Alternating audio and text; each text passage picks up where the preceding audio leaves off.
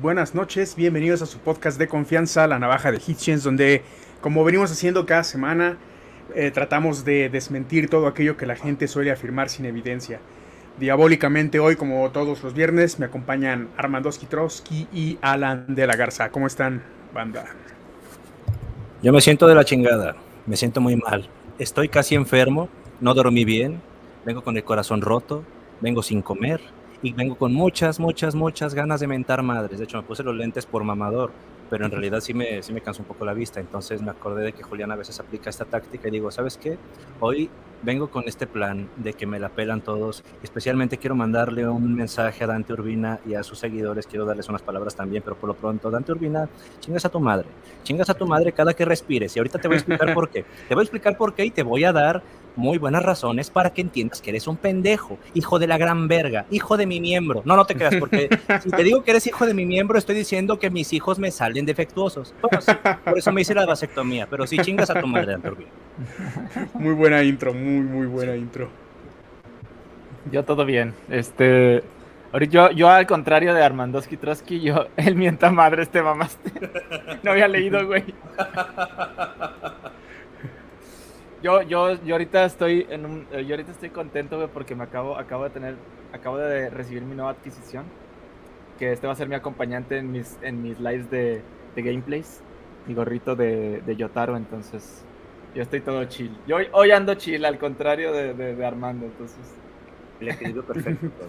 El equilibrio perfecto, exactamente. Perfectamente balanceado. ¿Y tú, Julián? ¿Cómo andas? Yo estoy bien, estoy bien. Ya eh, eh, tranquilamente, una semana muy pesada de trabajo, pero ha, habido cosas bastante buenas eh, esta semana también, entonces puedo decir que estoy bien. Excelente, excelente, como debe ser. bueno, pues el tema, ¿cómo ven el tema de hoy? Desde la antigüedad eh, se habla de algunos movimientos que parodiaban a las religiones establecidas existentes, ¿no? Esto sin contar que en sí las religiones nacen como la institucionalización de los sistemas de creencias que ya existían en la prehistoria y se empleaban como puede ser símbolos o como expresiones para narrar lo desconocido. El ser humano es entonces en ese momento el único animal que tiene la característica intelectual de inventar cosas para justificar lo que no entiende. Y así inventa los símbolos, inventa los cuentos, las historias, las leyendas, los mitos. Y la religión es parte de esto también. Aquí es donde nacen los dioses. Eh, con esto de los movimientos que parodiaban a las religiones, se habla mucho, por ejemplo, de algo llamado Kena Kipriani, la cena de Cipriano, es un cuento europeo, eh, más o menos del siglo VI debe de ser.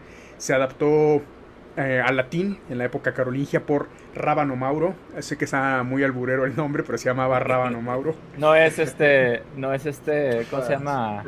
Rick, eh, Rick Pickles. Rick Pickles.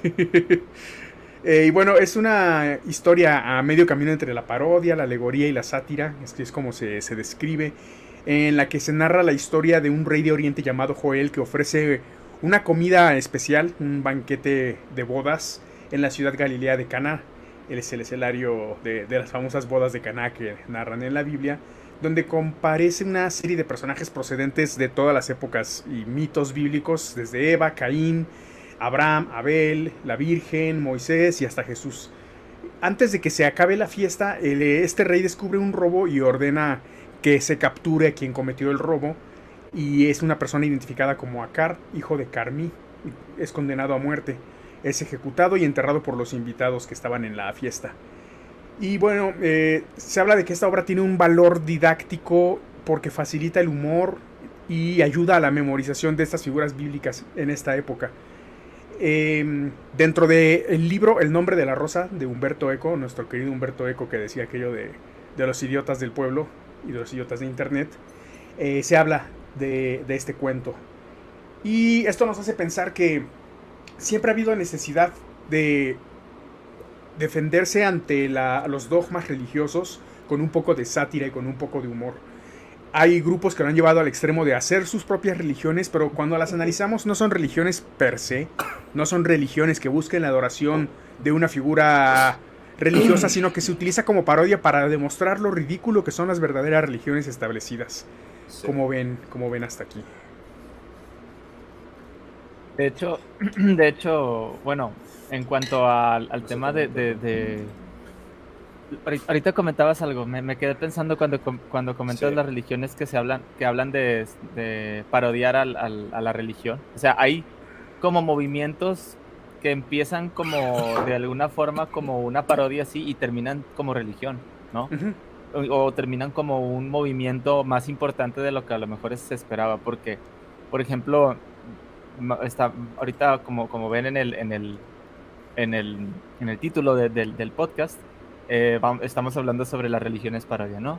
Porque, porque ha habido yo creo que la, la, idea, la idea inicial que, que, tiene, por ejemplo, este culto del espagueti volador que, que, mencionó Julián, es si tú puedes tener un dios de alguna forma, o sea, como, como tú te lo puedas imaginar, con las con características absurdas, que puede tener poderes absurdos, que puede tener una personalidad absurda, porque yo no puedo tener a mi dios absurdo. Entonces yo quiero tener un, a, un, a un dios que sea un espagueti con bolas de carne aunque suene al burro.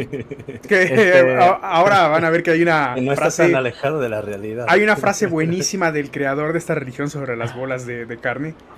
Entonces, si quieres, eh, les cuento un poco el, background de este monstruo del espagueti volador. Eh, en un momento en Estados Unidos se trata de difundir en la escuela, en, las escuelas, eh, la no es teoría, no es hipótesis, llamémosle idea del diseño inteligente. Ajá. Eh, y se presiona mucho por partes de grupos conservadores y republicanos a que se enseñe en las escuelas como una alternativa a la evolución, porque evidentemente son personas que no entienden el concepto de evolución, son esos famosos imbéciles que salen con, es que es solo una teoría, ¿sí? Es una teoría y está bien fundamentada, tiene evidencias y demás, pero por culpa de ese tipo de gente surgen en el Congreso figuras conservadoras que son la voz de todo este tipo de personas, y entonces pretenden en algún momento durante la época de, George W. Bush eh, formalizar que se enseñe eh, diseño inteligente y creacionismo en las escuelas. Los principios de esta otra religión conocida como pastafarismo los redacta Bobby Henderson, que era licenciado, es licenciado en física de la Universidad de Oregon, la estatal de Oregon, como una forma de protesta en contra de la decisión del Consejo de Educación del Estado de Kansas que a finales de 2005 permitió la enseñanza del diseño inteligente en las escuelas estatales. Porque querían, como les comentó, crear una supuesta alternativa a la evolución, cuando no es una alternativa, uno es un cuento y el otro es ciencia. Finalmente en 2006 se revocó la decisión en agosto, pero al igual que el movimiento a favor del diseño inteligente, la idea de Henderson eh, ampliaba un poquito esta misma idea del diseño inteligente, pero denominaba a ese diseñador no especificado como un monstruo hecho de pasta y con, con, albóndigas. Entonces eh, se emite una carta al consejo, expresa él que tiene fe en esta deidad, criatura sobrenatural que crea cosas, que es semejante a una bola de espagueti con albóndigas, y solicita amablemente al, al consejo que le permitan que entonces se dé la, la teoría del diseño inteligente defendida por el pastafarismo en las escuelas también. Obviamente es una, un movimiento contracultural, un movimiento contracorriente cristiana. Y alcanza, pues de pronto muchísima difusión en los medios de comunicación, en internet. Es muy apoyada por memes, por grupos de ateos, grupos de agnósticos. Eh, y bueno, era muy importante llegar a este punto porque en Estados Unidos existe una separación entre iglesia y Estado, por lo cual estaría prohibido enseñar en las escuelas públicas la creencia teocéntrica del origen del universo como lo muestra la Biblia. Entonces eh, es una ley que no tenía por qué pasar. Estos grupos que argumentan que eh, la evolución es una forma más de religión, como les comento, son grupos muy pendejos que realmente no entienden cómo funciona la evolución, tratan de eh, compensarlo con su idea de, de esta del diseño inteligente. Entonces es así como Bobby Henderson hace un libro completo incluso hablando del pastafarismo y pide que reciba el mismo trato que otras religiones. En algún momento citó para, para que se defendiera la enseñanza también del monstruo volador en las escuelas, dijo, creo que todos podemos esperar con entusiasmo el momento en que estas tres teorías reciban el mismo tiempo en nuestras clases de ciencia por todo el país. Y finalmente el mundo, un tercio del tiempo para el diseño inteligente un tercio para el monstruo de espagueti volador y un tercio para las conjeturas lógicas basadas en una abrumadora cantidad de pruebas observables. Por ahí continuó el conflicto, eh, se volvió muy famoso lo del monstruo volador. Y hay una frase, la apunté por aquí, déjenme ver si la encuentro, que me encantó, donde precisamente Henderson contesta eh, en una página web que eso, eh, así aquí la tengo la frase, sobre el monstruo de espagueti volador con millones, si no es que miles, lo, puso al revés a propósito, como lo, para demostrar el nivel intelectual de las personas religiosas. Pone con millones, si no es que miles de fieles devotos, la iglesia del monstruo de espagueti volador es ampliamente considerada una religión legítima, incluso por sus opositores, principalmente fundamentalistas cristianos, quienes han aceptado que nuestro Dios tiene las bolas más grandes que el suyo. Millones, si no es que miles. es como, Peña, Nieto, brother. como Andrés Manuel, brother, también. ¿Van a, ¿Van a, comentar algo más o puedo empezar con mi letanía de... Dale, dale, Armando. Da tu letanía y continuamos después con las demás religiones. Vamos con esta letanía que muy merecida se la tiene el señor Dante Urbina y quiero empezar explicando algo sumamente importante. Número uno, hay un, bueno, no, no se crean, primero, primero y principal, Ani, bendita seas, te mando un abrazo, muchas gracias por el abrazo que me, que me mandaste también, entonces este no quería quedarme sin eso. Ahora sí, empecemos con el primer mito que necesito desmentir antes de empezar ahora sí a sodomizar a Dante Urbina. Se dice mucho que la fortaleza de tu improperio es la muestra de la debilidad de tu argumento. Eso es falso, no siempre es así. En algunos casos, si yo solamente te insulto, después de que tú a lo mejor presentaste razones de por qué piensas que las cosas son de un modo, podría ser, podría ser. Podrías tú asumir que no tengo argumentos, aunque no necesariamente esa es la realidad. A veces simplemente no, tienes ganas de, de meterte a hablar demasiado con la persona. Pero te lo podría aceptar. Sin embargo, puede darse el caso de que tú des razones, des buenas razones para que se haga el juicio de que lo que dijo esa persona es incorrecto, que fundamentes muy bien tus puntos, que presentes sólidos argumentos y después termines señalando el hecho de que esa persona es una persona imbécil. Entonces, hay que quitarnos esas pajas mentales. También otra cosa, que se dice que el insulto es ad hominem. No, tienes que poner atención a la estructura en la que están formulados los enunciados. Si yo te digo, eres un imbécil y por eso lo que dijiste es incorrecto, podría ser una dominem.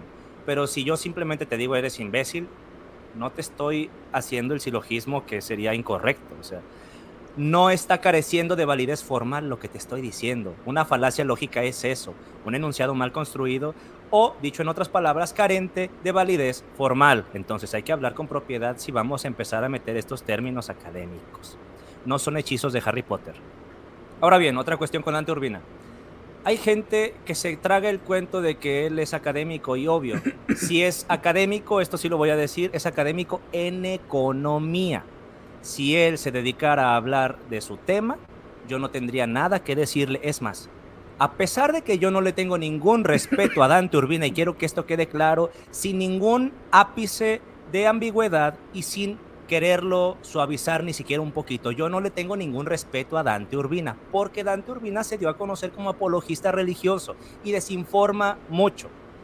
Ya me he encargado de que algunos creadores de contenido lo pongan en su sitio respecto a las ciencias naturales. Ha sido magistral, ha sido hermoso y ahorita me lo voy a chingar con ciencias bíblicas. Pero quiero que quede clara una cosa. Si le pudiera tener un respeto a Dante Urbina sería como economista, porque aunque yo no estoy titulado en economía, estuve en la Facultad de Economía también. Él es maestro de econometría, yo podría respetarlo. Si él es la verga en econometría, yo digo, güey, mi respeto. No tengo sombrero, pero me pondría uno para quitármelo delante de ti si se trata de estas cosas. Yo no me quito el mío, güey. Tú no ah, el tuyo, no importa. yo no me quito el mío, güey. Yo me lo dejo puesto. Déjatelo puesto, déjate el gorrito. Es más, usen gorrito. Pero miren, ahí les va una cosa. Dante Urbina no es historiador, no es filólogo, no es arqueólogo.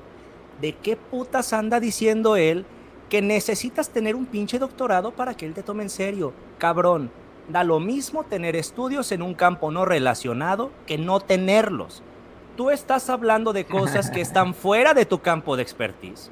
Y la vez que hicimos el video con Aristarcus, vinieron a decirme esa pendejada. A ver, cabrón, Aristarcus es abogado, Alan es ingeniero, ¿Cuál es el punto?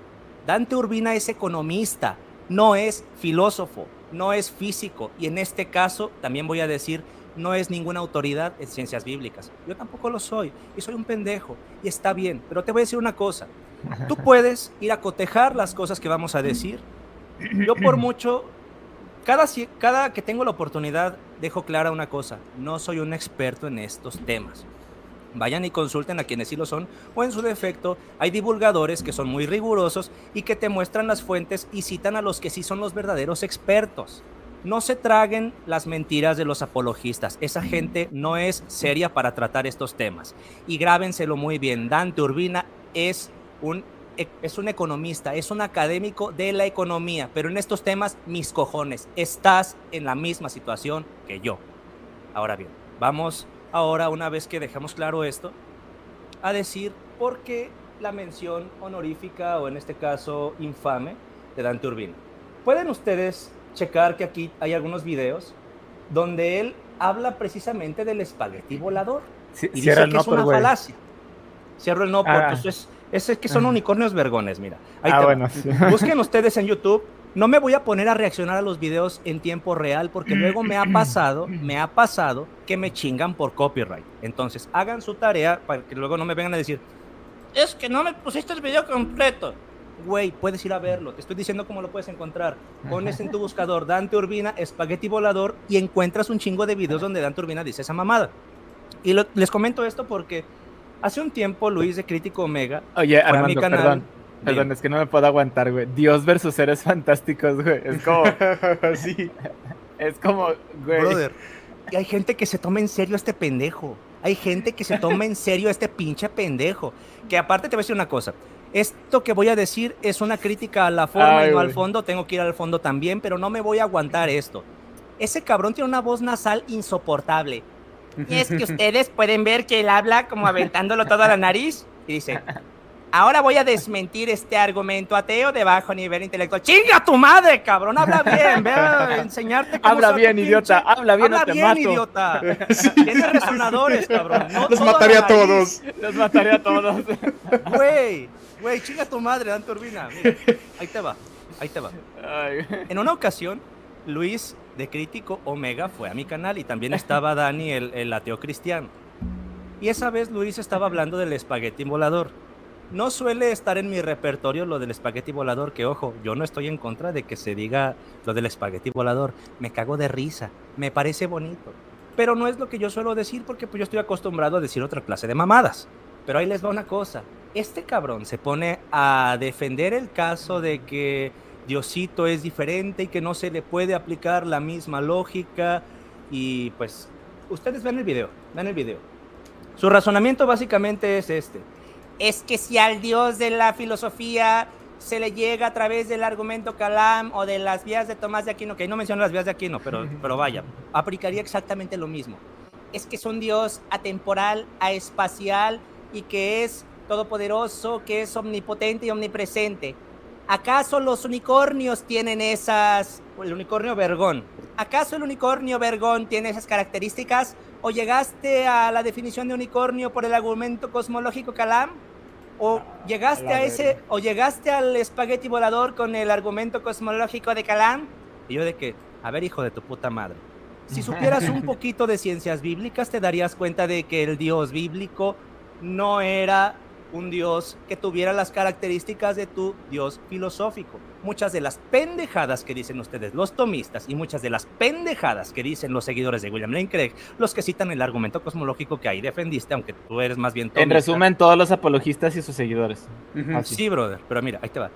Todas las pendejadas que dicen estas personas son pendejadas anacrónicas si vamos a hablar del Dios de la Biblia, tenemos que meternos a estudiar ciencias bíblicas. Ahí les va una cosa. No se trata de algo extraño, porque también me ha pasado que a veces con compañeros ateos les hablo de ciencias bíblicas y me dicen que es la veterinaria de dragones. No, cabrón, esa es la teología. La teología no es lo mismo que las ciencias bíblicas. La teología trata sobre dogmas y creencias. Las ciencias bíblicas tratan sobre datos. Estamos hablando de asiriología, egiptología, arqueología en general de filología, estamos hablando de crítica textual, estamos hablando de historia y de muchas otras cosas, de crítica literaria también. Y quiero que vean una cosa, cuando se encuentren a un tomista diciéndoles esas pendejadas de que Dios es atemporal, aespacial, inmaterial y demás pendejadas, se las pueden meter por el culo porque originalmente este Dios era un Dios que no tenía estas características y que de hecho se le representaba mediante imágenes. Quiero que vean Un esto. toro vergón. Un toro vergón, justamente. De hecho, quiero hacer un, quiero hacer un, un- como un paréntesis ahorita eh, que estás comentando esto acerca de- del tomismo. A mí me han dicho muchas veces, es que cómo puedes hablar y no cre y, y no y no considerar las vías tomistas y Tomás de Aquino porque porque él era un gran filósofo y sus vías son sus vías son este Son infalibles, son infalibles y que no sé qué, bla bla bla. Y literalmente yo te voy a ser sincero, no he querido perder mi valioso tiempo en esas pendejadas, güey. Exactamente. Pero, pero eh, a- a- agradezco, güey, agradezco que, por ejemplo, Chili Chilaquil, nuestro gran amigo, el gato abogado, se tomó el tiempo de leerlas, güey, y un- todas y cada una de ellas, y dice, güey, sí están chidas, güey, o sea, co- como, como, como, ¿cómo se le dice? Este, silogismos, o sea, Tiene su eh, ecuaciones, ecuaciones lógicas están bien construidas, no, no se niega eso. El detalle es que todo va hacia un punto en el que tienes que justificar sí o sí algo Que tú quieres bíblico. justificar como tal. El problema de todo es que todas y cada una de esas vías tomistas dicen el sustento de, de- de- de la presente vía es un decir, porque no las he leído. Me vale verga cómo lo diga. El punto es el siguiente. El detalle es que dice el, el- el- el- Consta por los sentidos la, que la- la verga por el fundillo. Sí. la, la base de, de las vías es a través de la fe, güey. Y ya, güey, o sea, el sustento de, de cada vía, o sea, y te, y te lo dice como tal, es por la fe, güey. Y esto, y esto es lo que, lo que me, me comentaba Chili Chilaquil. Me decía, güey, es que sí están bastante bien armadas porque el vato era un buen, era un buen filósofo, no sé qué era, güey, el vato. El, el punto es que armó sus, sus premisas filosóficas muy chingonas, lo que tú quieras. El detalle es que todo eso es basado en la fe. Si no hay fe, güey, no valen. Entonces, ya desde ahí, güey, digo, qué bueno que no perdí mi tiempo en leer esas mamadas, güey, porque si ya tienes que poner a la fe de por medio para que esas cosas sean así, yo quisiera, bueno, no sé si vas a comentar algo, Armando, para, para volver a ahorita al tema. Voy a decir muchas cosas. Bueno, No vamos me voy a... a, ir eh, con- en- contando las, eh, las estas religiones parodia del tema y vas haciendo Sí. el rant relacionándolo con cada una de acuerdo a lo que a lo que tienes planeado rantear sobre Dante Urbina. No, es que lo de Dante. Urbina va solo con el espagueti volador. Ah, ok, ok, ok, ok. Por eso sí, Entonces, quiero- sí. sí- sí quisiera cerrar esto. Ok, ciérralo y Dale, dale, entonces dale. seguimos con, con el siguiente tema que va a estar muy bueno. Es Va que a estar mira, bueno, va a estar bueno. Ahí te va. No, sí, sí. Pero miren, esto lo, te- esto lo, tengo, lo, lo tengo que decir.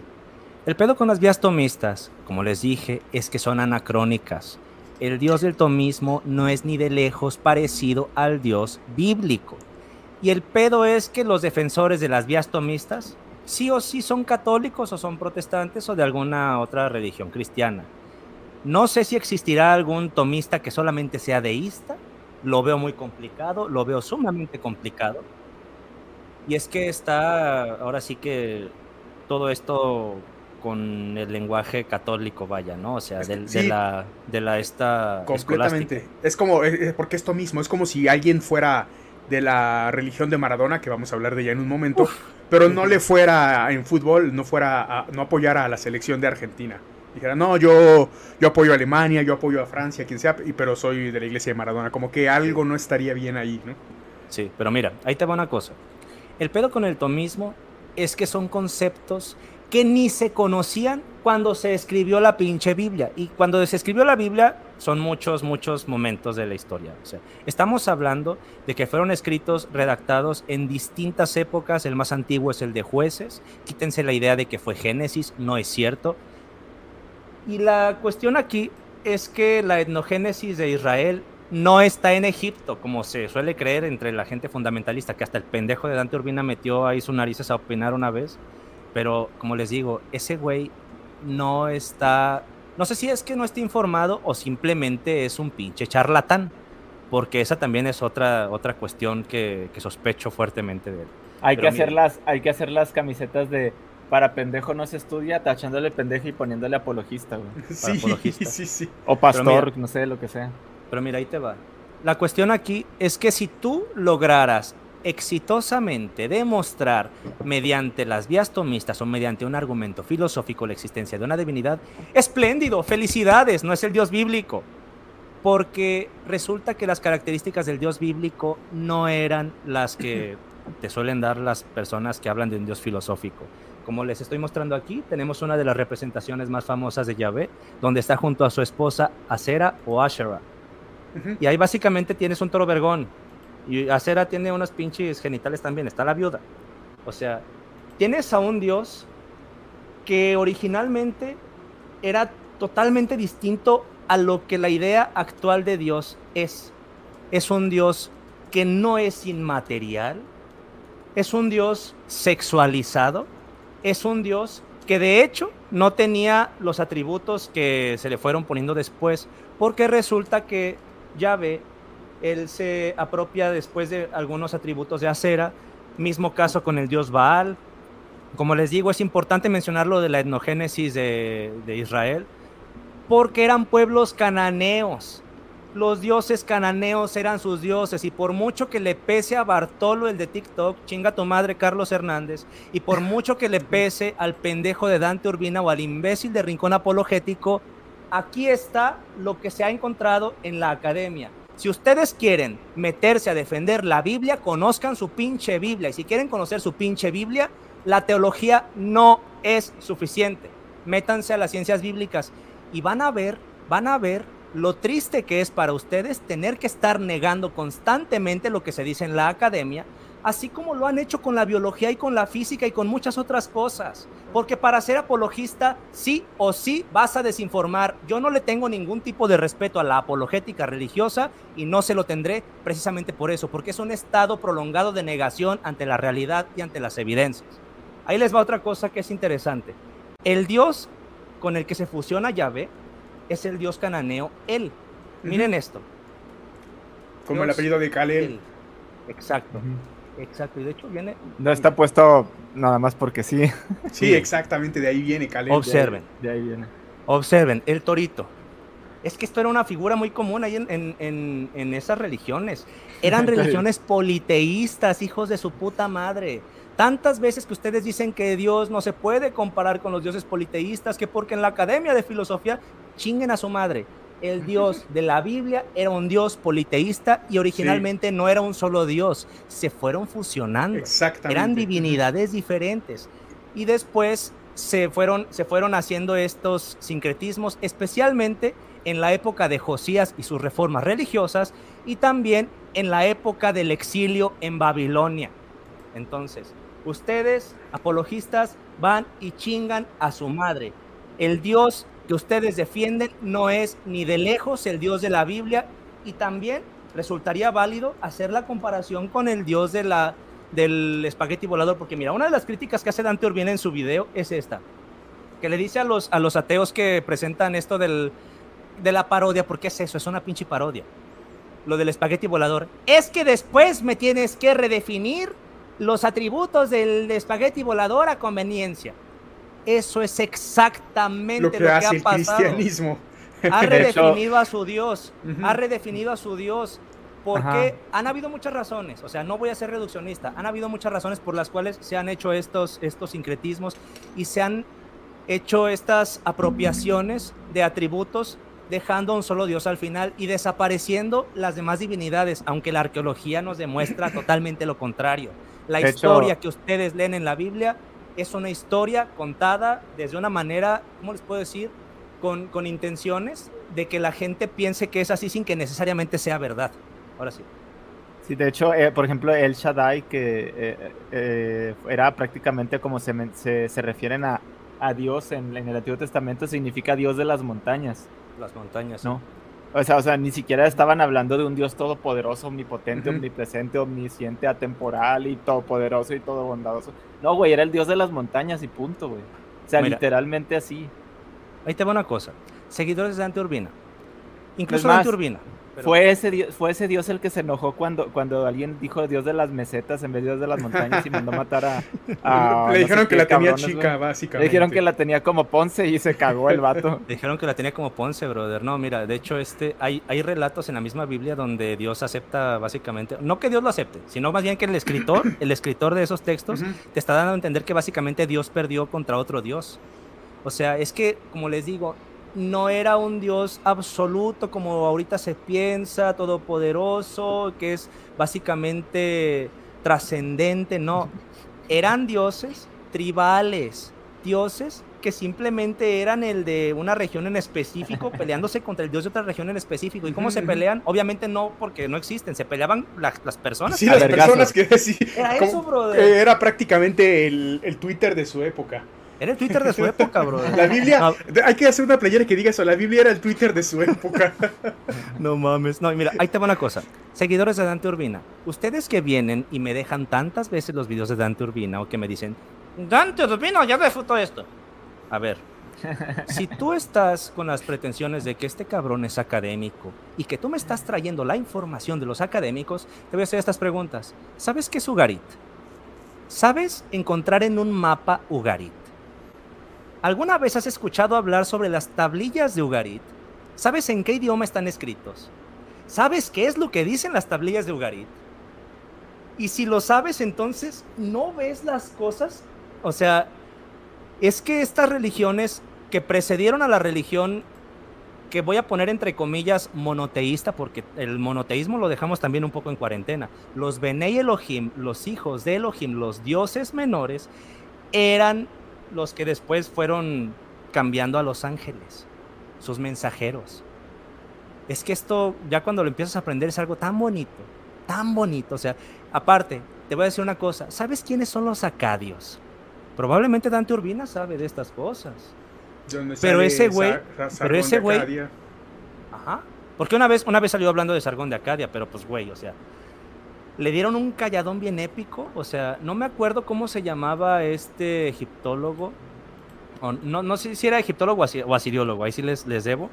Pero está en el canal de, de, Ana, de Carla Díaz, de Investigando la Historia, que por cierto le acaban de tumbar el TikTok, chinguen a su madre.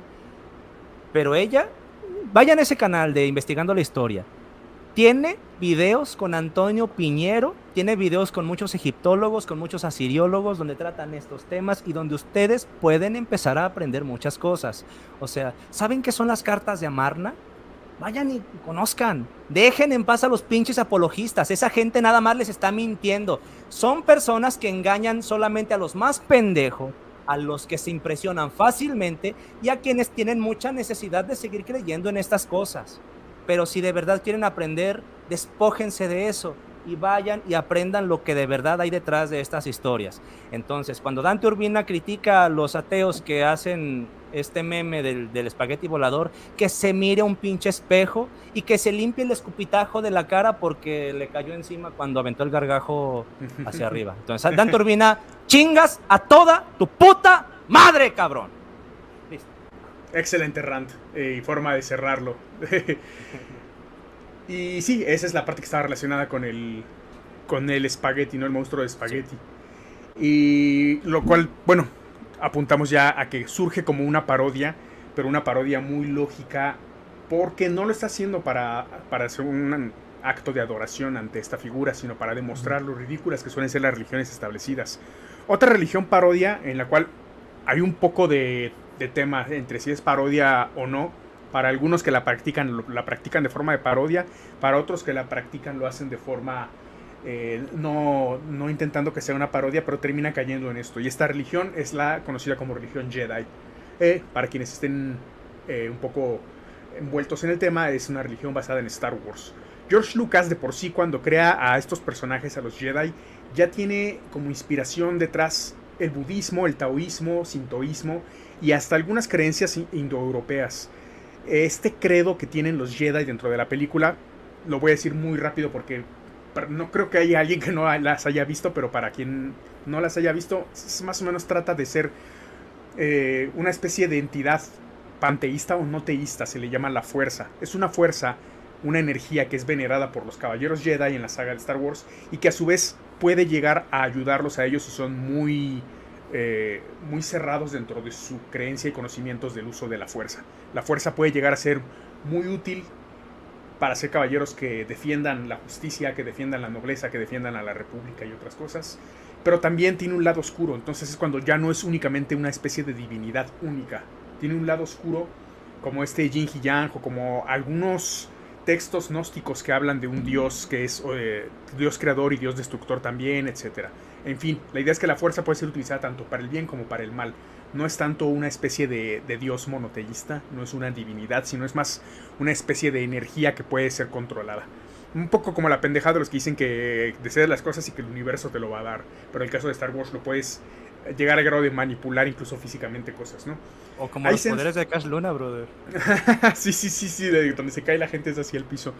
En Reino Unido se llegaron a contabilizar en algún censo de población hasta 46 mil personas afiliadas que declaraban que su religión era ser Jedi. Y en Australia es, eh, un censo reportó más de 40.000 personas creyentes en la fuerza.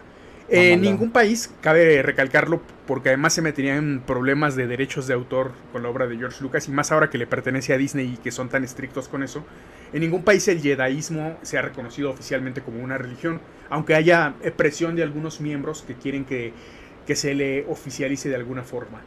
Eh, esa es la religión, por decirlo así, de Star Wars. Está basada en muchas eh, creencias y, parte de filosofía oriental. Y bueno, eh, ha llegado a tener ciertos cambios también con el tiempo. hace unos, ya son 24 años, justo de eso hablé ayer en mi otro podcast nuevo que se llama el Podcast de las Galaxias, que va a hablar sobre Star Wars y cultura nerd.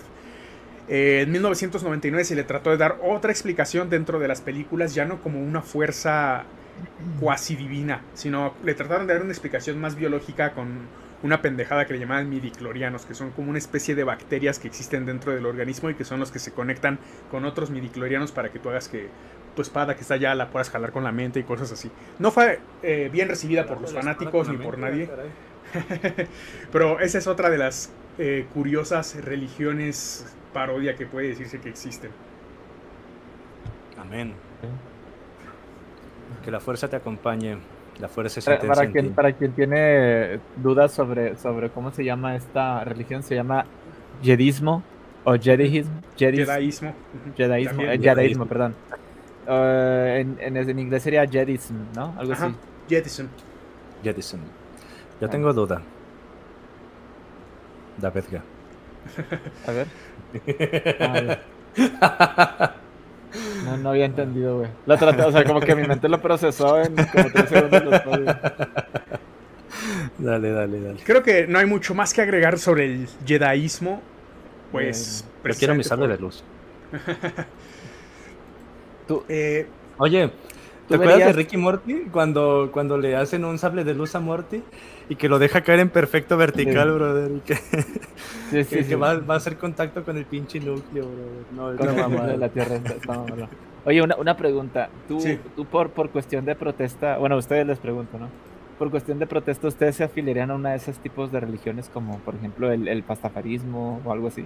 No creo, pues, no, no me afilio a nada que incluya tener un gran contacto con grupos de seres humanos, entonces sería difícil. De hecho, cuando mucho está hablando con nosotros, este Julián. Pero, a ver, dime, ¿qué ibas a decir, Julián? Sí, que de hecho eh, va a ser la convención esta de, de cómics La Mole, pero no estoy muy convencido de ir. Es la próxima semana. Eh, a lo mejor estaría bien un día ir como expositores. Leyendas Legendarias ya lo hizo el año pasado. Un día deberíamos ir como expositores, pero es que no es demasiada gente, no sé, no sé, no. Yo sí, yo sí quisiera ir a un evento así, pero como dices tú como expositor, eh, eso sí me late. Este comentario que veo aquí para cerrar el tema de Star Wars, bastante bueno, eh, de Liv Carrillo, dice, también Star Wars tiene referencias bíblicas, ¿no? La historia de Darth Vader me recordó a Jesús. Es algo que pues. en el episodio que tengo con herejes, el podcast, tocamos muy bien ese tema de la, escala Raglan, en la cual todos, eh, todos los, los héroes, los dioses, todo este tipo de personajes entran en una misma escala y tienen vidas y muertes muy similares. Es que de hecho es precisamente en la escala de Raglan, pues, tú, tú, pones a todos los personajes y todos tienen características entre sí muy similares, muy parecidas. Incluyendo el que viene a continuación en la siguiente religión motivo por el cual traigo puesta esta camiseta. No se ve en el, en el podcast, pero traigo ah. todo el uniforme completo. Traigo todo el uniforme completo. También, también los shorts y, y Que dicen que les hagas una pose, brother. no puedo pararme. yo, puedo, hacer una yo-yo pose. Traigo aquí ya, ya tengo aquí el, el, gorrito, güey. Si quieres. La, siguiente religión parodia de la que vamos a hablar. Y... Dice Rex que le poses, brother. Y en la cual incluso traigo, por eso puesta esta camiseta, porque es una, una persona que yo no llego al grado de religión, pero creo que es el futbolista que, que más, se ha admirado en su momento. Eh, él y Jürgen Klinsmann de Alemania, pero sí, eh, a nivel... Lo, que hizo Maradona era monstruoso, ¿no? Eh, la iglesia maradoniana es una religión que surge con admiradores, seguidores, fanáticos de el ahora fallecido exfutbolista el Diego, Diego Maradona. Se le considera obviamente el mejor jugador de todos los tiempos. Creo que de eso es muy difícil que llegue a haber dudas o que alguien lo ponga en duda. Bueno, los fans de Pelé, por ahí hay de pronto eh, desacuerdos, pero creo que al final Pelé fue una mejor persona, eso no lo voy a negar. Pero en el campo, hablando con el balón en los pies, Maradona fue un mejor futbolista. Eh, esta iglesia se funda el 30 de octubre de 1998 en la ciudad de Rosario, en la Argentina y de alguna forma se le trata de hacer una especie de sincretismo de eh, comparación con un cristianismo, pero eh, los mismos miembros de esta iglesia no lo ven de esta forma así. Eh, se habla que cuando los creadores Alonso Rivas y Héctor Campomar bromearon en algún momento con la idea de celebrar el cumpleaños de Diego como si fuera una Navidad, se les empezó poco a poco pues ir haciendo costumbre y otros admiradores también se unieron a esta fiesta y decidieron eh, fundar un movimiento religioso llamado la Iglesia Maradoniana. Sí surgía como una especie de parodia, pero también era una forma de demostrar su admiración al futbolista. Eh, y creció de una forma exponencial y empezó a perder el control. La cronología incluso que tienen ellos, y ya lo empezaron a hacer tiempo después, fue empezar a contar los años desde el nacimiento de Maradona, que data del 30 de octubre de 1960 y se conoce como el DD, después de Diego. Eh, tienen también un tetragramatón. El tetragramatón, sí, en serio, son las letras D, el número 1, el 0 y la S, que es como Dios, pero en vez de la I y la O, el número 10, que era el número de la camiseta que traía Maradona en la espalda. Ese es el tetragramatón. Eh, es una función paródica la que tiene este culto, pero la idea es mantener vigente la figura del futbolista, recordar las proezas que hizo a nivel deportivo. Todo siempre dentro del marco del fútbol, ¿no? Aunque ha tenido muchas críticas y, presión por parte de iglesias, sobre todo protestantes, la católica, aleluyos, exactamente. Pero pues todavía continuando con esta parodia. De seguidores del AGE. Exactamente, sobre todo allá debe, de ser bastante. Eh, decidieron en algún momento escribir los 10 mandamientos de la iglesia de Maradona. Tienen 10 mandamientos y se los voy a citar. Número 1. La pelota no se mancha. Y este es una frase que dijo Maradona una vez que se le hizo un homenaje. ¿Por qué dijo esto? Porque se supo lo de las drogas y lo de eh, los problemas que tenía con el juego, drogas, mujeres y demás. Y entonces él quiso decir, y es una, una cosa muy importante que sí quiero resaltar, él dijo, la pelota no se mancha, el fútbol es el fútbol. Eh, dijo, yo me equivoqué y perdí. Pero la pelota no se mancha, así tal cual. Eh, tiene razón porque algo que dice mucho cuando se habla de, algunos cineastas que han cometido cosas malas o de futbolistas y demás, algo que siempre hay que dejar muy en claro es separar a la obra del artista, ¿no?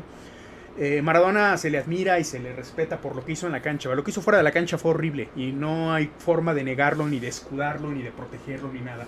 Pero lo que hizo dentro de la cancha ha sido de las eh, acciones más bellas para el deporte se puede decir, hay un gol, el famoso gol del siglo que le hizo a, Inglaterra, quitándose a todo el mundo de encima y anotando el gol. Eh, hizo un gol con la mano que es trampa, fue ilegal ese gol, pero lo quiso hacer por una cuestión política, fue una especie de desquite contra una Inglaterra de Margaret Thatcher, que en ese ah, momento tenía invadidas las Malvinas, que estaban matando jóvenes en Argentina en la guerra. Entonces Maradona lo hizo como, él, sabía que había metido el gol con la mano, pero se las metió.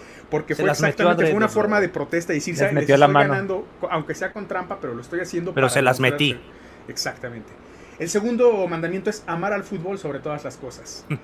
el tercero, declarar tu amor incondicional por Diego y el buen fútbol. El cuarto, defender la camiseta de la Argentina respetando a la gente. El quinto es difundir los milagros de Diego en todo el universo. Y les repito, ese gol que le hizo a Inglaterra es un milagro. El seis, honrar los templos donde predicó y sus mantos sagrados. Y sí, hay una expedición que se hace anualmente de miembros de la iglesia de Maradona a la Ciudad de México porque fue en el Estadio Azteca donde Maradona hizo el gol con la mano. Entonces hay una expedición que se hace al Estadio Azteca únicamente para conocerlo, como las expediciones que se hacen a la Meca. O sea, básicamente me estás diciendo que los miembros se vienen. Algo así. Eh, honrar los templos donde predico, así ya lo dije. El siguiente es no proclamar a Diego en nombre de un único club, porque Maradona no jugó en un solo club, jugó en varios. Predicar los principios de la iglesia maradoniana. llevar Diego como segundo nombre y ponérselo a tu hijo también. Y finalmente una frase muy argentina, que no ser cabeza de termo y que no se te escape la tortuga. O sea, ¿Eh? es algo así como no vivir alejado de la realidad y no ser un, un bueno para nada, un inútil, ¿no? ¿Eso fue otra, otro dicho de Maradona en alguna entrevista o de dónde No sale? estoy la- seguro, la verdad. Es muy argentina la forma de decirlo. Estoy relacionado con cómo, cómo son las expresiones del castellano allá. Pero no estoy seguro si una fue una frase que él dijo. Vale, interesante. Es bastante, bastante interesante. Y es el motivo por el que tenía esta, esta camiseta para este episodio el día de hoy. Fiel a los mandamientos. Exactamente, sí. Y bueno, se viene otra de estas religiones Se parodia. Esta es un poquito más de culto, no en el aspecto de culto a nivel secta, sino de culto para eh, cuestiones cinematográficas. Quienes hayan visto esta película llamada El Gran Lebowski, una excelente, excelente película con Jeff Bridges. eh, en esta película hay un personaje que tiene un estilo de vida muy eh, relajado, digámoslo así, con, in- con influencias, incluso se habla en tratados sobre la película, de filosofía del estilo de Epicuro. Y el personaje se llama The Dude. Eh, no quiero spoilear la película, véanla si tienen la posibilidad. La última vez que supe estaba en HBO, no sé si siga ahí, pero búsquenla y la encuentran. La película se llama The Big Lebowski. El personaje se la pasa jugando bolos, es muy tranquilo, disfruta las cosas pequeñas de la vida, como el simple hecho de meterse a una tina, darse un baño tranquila y lentamente sin tener que correr, Sí. ir al supermercado en pijama porque puede, porque quiere hacerlo, cosas así. Entonces, eh, esta película se estrena un 6 de marzo y se le considera el día 6 de marzo el día sagrado del dudeísmo o dudeísmo. The Day of the Dude. Eh, básicamente esta iglesia hace uso de iconografía y narrativa de la película, pero creen que esta cosmovisión del personaje de The Dude eh, ha sido algo que existe desde los inicios de la civilización, principalmente para corregir ciertas tendencias sociales ah, hacia la agresión y el exceso, ¿no? Enumeran a algunas figuras como Lao Tse, Epicuro, Heráclito, Buda e incluso el Jesucristo que viene es- descrito en los evangelios, del cual no hay ninguna evidencia de que haya existido, pero... El Jesucristo de South Park. Ajá, sí, sí. Lo utilizan como, como una especie de ejemplo a seguir por ser, eh, em, digamos, sistemáticamente una forma de, de ir contra la corriente, tener la cabeza fría, tomar todo con calma, vivir en armonía con nuestra naturaleza interior y cosas así. Entonces, esto mitiga de alguna forma entre los creyentes ciertos sentimientos de insuficiencia que surgen a nivel social por este gran énfasis que existe y peor aún en esta época de redes sociales, de tener logros, de mostrar todo, mostrar la fortuna, mostrar qué bien lo estoy viviendo, cómo lo estoy pasando. Que la tengo grandota. Es una forma de decirlo, exactamente. El dudeísmo hace todo lo contrario, ¿no? De tratar de llevarla tranquila, ser relajados, disfrutar de ciertas cosas. Eh, como les comento esta escena donde el personaje se mete a la tina del baño para disfrutar un simple baño por sí, porque no tienes que correr, no es de que tengas que correr, bañarte para irte al trabajo, regresar, cosas así, ¿no? Entonces se basa en que los placeres cotidianos, como estar con amigos, jugar los bolos, leer un buen libro, tomar un café, cosas así, Sí. te, son el fondo para lograr la verdadera felicidad y la realización a nivel emocional y espiritual. Eso es eh, básicamente de lo que se trata. No es como tal, digamos, que se tenga una, una adoración hacia una divinidad, va más como del lado de tipo budista, Sí. pero, pero está interesante pensar así a veces las cosas, ¿no? Creo que... Sí, de hecho es bonito. Exactamente, que nos puede dejar como que algo interesante. Es que es algo que tienes en tus manos, porque mira, si nos ponemos a hablar de las, de las grandes cosas de la vida, de los grandes logros, a veces son cosas que sí podemos alcanzar, pero que son a largo plazo. Otras veces hay cosas que sí están fuera de nuestro alcance y que es jodido aceptarlo. Es horrible a veces ver que otras personas puedan y tú no, eh, tener ciertas cosas, qué sé yo, lo que sea, lo que sea. Cada quien vive su propia realidad. Pero es horrible. Y de repente saber que a lo mejor no puedes tener eso, pero hay ciertas cosas que sí te puedes permitir, puede ayudarte a aliviar un poco la existencia y hacerla más llevadera. Y puede, como dices tú, con esas pequeñas cosas cotidianas e insignificantes, si así quieres, pues insignificantes entre comillas, porque sí están significando algo, están haciendo una diferencia. A final de cuentas, te ayudan a poder tomar como fuerzas para seguir adelante, ¿no? Y, y tener una vida, pues, feliz en la medida que tus posibilidades te lo permitan. Exactamente. Entonces, eh, pues sí, o sea, creo que lo ideal es tratar de, de pronto de sentar cabeza y de dejar de querer presumir las cosas, de dejar de querer vivir al ritmo de vida que otros imponen a través de, últimamente mucho con redes sociales, pero también del status quo y cosas así.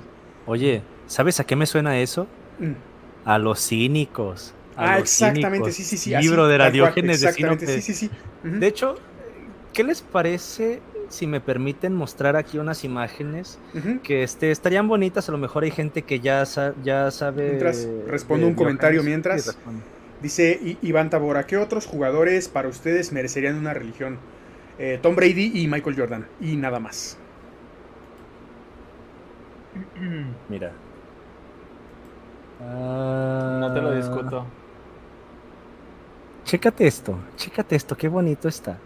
Y es que fíjate, yo creo que si le hiciera una religión, tal vez se le haría a Diógenes de Sinope. ¿eh? No lo, no lo adoraría como alguien perfecto, porque creo que también la idealización puede llegar a ser muy negativa. te- te puedo nada más interrumpir tantito. Yo, yo, añadiría uno más. ahorita- Yo, añadiría A uno más a, a Mohamed Ali. Ah, ok, ok. Ah, sí. A sí, Mo- sí, como deportista, boxeador, ¿no? o sea, Como deportista, deportista, deportista, sí. Sí. O sea, yo, yo lo agregaría a él, porque él en el box, o sea, no nada Sí, más, sí, sí. o sea, su, su, su participación en el box no nada más fue pelear, sino era una, incluso una guerra ideológica bien cabrón. Sí, claro, sí, sí, sí. Sí. Eh, eh, fue muy, muy, muy chido. O sea, yo agregaría a, a Mohamed Ali. Muy, muy, muy Muy bien. Nadie hizo tanto impacto en el box como él en toda la historia. Ni lo habrá, la verdad. Entonces, a lo mejor no sabes, a lo mejor nace, Es- a lo mejor, a lo mejor eres tú y no te has dado la oportunidad, brother. Es muy difícil. Ponte a boxear, brother. Ponte a boxear, caray. No, no te creas. Bueno, si quieres, sí. No sé. No, este. ¿vas, vas a comentar algo más sobre Mohamed? No, ¿O procedo no, nomás quería, nomás quería agregarlo ahí en la, ahí en la lista. Sí, bendito sea Mohamed Ali. Mira, esta me encanta. Y esta la recuerdo del tiempo en el que estaba ahí saliendo de con los Olivares. Sí me escuchan, ¿verdad? Porque creo que dejé de escucharlos ya a ustedes. Sí, te escucho. Ah, sí, te escucho a ti. Más bien, Julián, se, se- este, Es que hay un perro ladrando arriba, por eso le, le puse el mute un momento. Ah, No, es que sí, escuché muy diferente. Dije, ay, güey, pero no, ya, ya vi que sí se puede. O ya escuché que sí están ahí. Mira, esto me recuerda cuando yo estaba recién corridito de casa de oración porque pues este, hay mucha sumisión ahí, como, como buena secta. O sea, el líder supremo es incuestionable. Entonces yo era un maldito rebelde que tuve el gran descaro de atreverme a pensar. Entonces, este, había personas que de alguna manera se inspiraban y me mandaban mensajes y me contaban sus historias de que estaban pasando algo más o menos como lo mío. Y un brother me compartió esta cita. Yo, este, la neta, recuerdo muy bien ese día y se me hace muy bonito. Pasó un ministro del emperador y le dijo a Diógenes, ay Diógenes, si aprendieras a ser más sumiso y a adular más al emperador, no tendrías que comer tantas lentejas. A lo que Diógenes contestó, si tú aprendieras a comer lentejas, no tendrías que lamerle el culo al emperador, no, no, tendrías, que no tendrías que ser sumiso y adular tanto al emperador. Güey, se pinches mamó, amé esa pinche frase, la amé, la amé con todo mi pinche corazón. No, y mira, está esta otra, que este es, es, es algo que se, se comparte mucho. No sé qué tan histórico es, pero igual eh, me parece digno de mención. Diógenes de Sinope se, se encuentra con Alejandro Magno, quien era muy fan suyo. O sea, Alejandro. Magno se cuenta, se cuenta que Alejandro Magno admiraba mucho a Diógenes. Entonces se le presenta a Alejandro Magno, Diógenes, soy Alejandro Magno, pídeme lo que quieras y te será concedido. A lo que Diógenes le contestó, lo que quiera, pues quítate la verga, cabrón, apártate de ahí, me estás impidiendo disfrutar del sol. Güey, tuvo los huevos para decirle eso a Alejandro Magno según la anécdota, como les digo, yo no me voy a poner a, no me voy a detener a decir si era histórico o no era histórico, la verdad es que no lo tengo muy claro, pero a final de cuentas este es un episodio que, que es, es llamativo y es curioso, de hecho se cuenta también que Alejandro Magno, alguien una vez le preguntó, si no fueras Alejandro Magno, ¿quién te gustaría ser? Y él contesta que Diógenes, entonces digo, bueno, este personaje Diógenes me parece fascinante, me parece fascinante lo que se cuenta de él. Y la filosofía de los cínicos, ponle tú que puede alcanzar ciertos absurdos también. Como, como todo, no es perfecto, la pinche perfección no existe, y métanselo en la cabeza y métanselo hasta por el culo. No existe la perfección. Pero tiene cosas muy interesantes. Pero bueno, ahora sí. No sé si quieren continuar. Ok, vamos a, a ir con la siguiente religión. Ya creo que esta de, de The Dude fue bastante... mm, Bastante ilustrativa. ilustrativa, pero no requería un desarrollo No, tan, tan grande. Sin embargo, vamos a ver un par más que, que tienen un poco de, de necesidad de hablarse fuerte de ellas. Una porque es una parodia absoluta de cómo funciona eh, los momentos de religión abrámica. Y la otra porque es una religión muy fuerte que ya les voy a hablar de ella y después vamos a analizar unas pues que tienen desarrollo muy corto, ¿no? Eh, esta que sigue a continuación se llama Last Thursdays en inglés, eh, último juevesismo en inglés. Es una religión parodia que postula que el universo fue creado el jueves pasado, el jueves anterior, del día que lo estén leyendo, el jueves pasado, pero con el aspecto físico de miles de millones de años de antigüedad. Eh, por tanto, los libros, los fósiles, la luz de las estrellas distantes y todo, incluyendo las memorias de tiempo personales, se formaron en el momento de la creación, el jueves pasado exactamente, en un estado que aparenta mucho mayor edad. La religión funciona como una especie de muestra filosófica antiteísta de cómo nuestras observaciones pueden no coincidir con la realidad e implica una reducción al absurdo de la idea creacionista del onfalismo, esta que dice que eh, si el mundo fue creado hace 6.000 años, con la apariencia de tener, eh, sí, sí, la Tierra joven y demás. Armando Alducin antes defendía esa mamada, ¿eh? Me imagino. Chingas a tu madre Armando Alducin y que chingue a su madre Joe Owen también y todos los pinches creacionistas de ahí de Kentucky. Por ahí había algo en lo que se, va, en lo que se basan para el Last Thursday. Eh, Bertrand Russell explicó que había dificultades para probar que el universo fue creado intacto en un punto establecido en el pasado en una hipótesis de 5 minutos. Y decía Russell, no hay imposibilidad lógica en la hipótesis de que el mundo comenzó a existir hace 5 minutos con una población que recuerda un pasado completamente irreal. No hay una conexión lógicamente necesaria entre los acontecimientos en épocas diferentes. Por lo tanto, nada de lo que está sucediendo ahora o va a suceder en el futuro puede refutar la hipótesis de que el mundo comenzó hace exactamente 5 minutos. Y el manifiesto del último juevesismo dice algo muy parecido, que el universo fue creado el jueves y que va a terminar el próximo jueves. El universo fue creado, y vean, lo que dice para, para, volarle la cabeza, como una especie de, de parodia de cómo son las creencias abrámicas judio-cristianas. ¿no? También dice, el universo fue creado por ti como una prueba para ti mismo. Serás recompensado o castigado cuando este universo expire basado en tus acciones aquí. Todo el mundo excepto tú fueron colocados aquí y programados para actuar como partes del entorno de prueba. Todos, menos tú, lo saben. No mames. Oye, eso podría ser como si fuéramos programados en un RPG, ¿no? O alguna mamada así, donde a lo mejor este tenemos la ilusión de tener esos recuerdos y así. De hecho, hace unos meses Aristarchus subió un video sobre el solipsismo y se tocan mucho estos temas. Vayan y vean, está chido.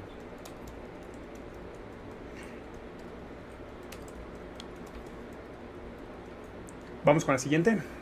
Mm. Ok, ok. Eh, esta que, viene a continuación es una bastante fuerte, se le llama la Iglesia de la Eutanasia. Existe ah, esto. Vamos a analizarla. Eh, fue fundada en 1992 por una reverenda llamada Chris Corda y un pastor conocido como el pastor Kim Robert Kimberg en Boston, en Estados Unidos, Massachusetts.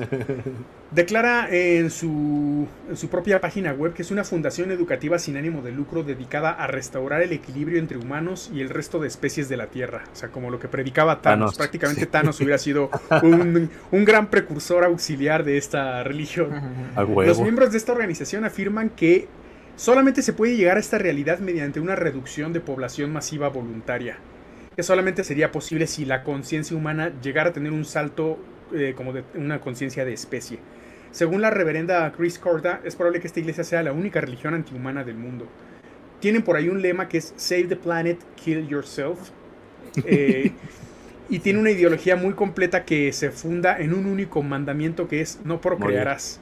Entonces, sobre ah, eso pues tiene pilares como el suicidio, el aborto, canibalismo, cosas similares, ¿no? Y ellos destacan dentro de su idea que la reducción de la población se debe realizar por medios voluntarios, nunca que buscar el asesinato de masas y así. Sin embargo, bueno, aparte de que en su página web y redes y demás se publicitó un poco parte de su ideología, eh, les llevó esto a que personas empezaran a seguirlos de forma irresponsable.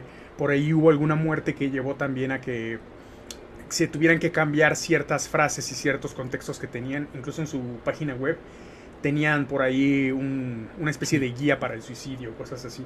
Son fuertes y acérrimos rivales del movimiento pro vida, obviamente. obvio, obvio.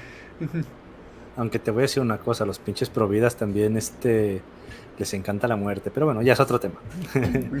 Oigan, de hecho, hace... Sí me veo, ¿verdad? Sí. Hace tiempo que hablamos este, con Carita Thompson acerca de la autosalida del chat voluntaria. Vayan a ver el episodio, está muy bonito. Eh, les mandé un video de César, es, hizo saludos, eh, donde mencionaba esta posibilidad, eh, ¿cómo, ¿cómo lo puedo decir? Que llegáramos a un punto que la vida sea tan insostenible, porque hablaba sobre la inflación, sobre el tema de los recursos naturales, sobre contaminación y demás, y lo de también este que no vamos a tener pensiones, o sea, nuestra generación, a diferencia de las generaciones de nuestros padres y abuelos, no va a tener pensiones, o sea, y la esperanza de vida se alarga, pero nuestra, ¿cómo te puedo decir? Nuestra salud es que vamos a ser viejitos una gran parte de nuestra vida, chinga tu madre. Eso está bien feo. O sea, suponte tú que vives 80 o 90 años. O sea, Julián está ahorita a la mitad de su vida, en el supuesto de que él. En el supuesto de que llegara a los 80. Que llegaras a los 80. Yo a veces he pensado eso. Yo estoy en los 30 y digo, si me muero a los 60, como la gente de mi familia, la gente de mi familia materna sobre todo, pues ya viví la mitad de mi vida. Pero fíjate, si de alguna manera yo lograra vivir 80 o 90 años, una gran parte de mi vida voy a ser un viejito. Voy a ser un viejito, una casi, casi la mitad o más de mi vida, brother. Y piensen en esto ustedes que están ahorita en sus 18, en sus 17, en sus 20, o que estén este, en la edad que estén, pero sobre todo las personas jóvenes, las, las personas que ya van de 40, 50, ya seguramente lo saben. Van a ser viejitos la mayor parte de su vida. Pero fíjate, que él hablaba de que a veces este, los, las economías se podrían volver como incapaces de proveer asistencia a las personas de la tercera edad, que este, son 30 años de una persona arriba de los 60, brother, que llegara a los 90. 30 años de estar dándole asistencia económica a una persona. Y si cada vez más la población se va llenando de personas así viejitas, pero al mismo tiempo no tenemos hijos y así, pues la economía se va a volver insostenible. Y que aparte la contaminación y demás temas que están dándole en la madre a la calidad de vida, puede llevar a algunas personas a pensar en que pues vamos a morir de forma voluntaria para que las otras personas que, que, siguen, pues este, no la pasen tan de la chingada, ¿sabes? O sea, él, planteaba esta posibilidad que, que, algunas personas pueden llegar a pensar y dices, güey, imagínate tú que incluso se hicieran políticas públicas para eso, este, que de hecho en las aseguradoras a veces se le dice a las personas, morirte joven no es un plan de retiro. Eso significa que hay personas que están contemplando eso y que no son pocas personas, son muchas. De hecho, te voy a decir una cosa. Últimamente aquí en el, tren ligero de Guadalajara se está haciendo cada vez más frecuente, cada vez más frecuente, que ya no nomás una vez a la semana, chingo de veces a la semana hay gente acostándose en las vías del tren. A cada rato pasa. Me quedo atorado en el pinche tren porque ya lo detuvieron porque alguna persona en la estación de Atemajac se fue a acostar. Y lo hacen mucho en esta estación o en la de Guadalajara Centro. Este, hay mucha, mucha, mucha gente que está pensando ya en, en el suicidio, vaya. Entonces, este, este tema de, esta religión que estás contando no me parece tan distópico en un sentido, porque veo como las piezas, ¿sabes? Aunque en otro sentido digas, güey, pues hay que ver si tenemos como otras alternativas y demás, pero, pero vaya, o sea, este es un tema cabrón. Eh, sí, yo creo que se podría hablar, igual podemos volver a invitar a, Caro a tratar el tema y, hablarlo de esta forma de, a nivel distópico, qué tanto sería posible y qué tanto sería realmente tan malo. Eh, yo veo mucho, por ejemplo, el caso de, a veces en, en, la ficción de humor también se toca el tema.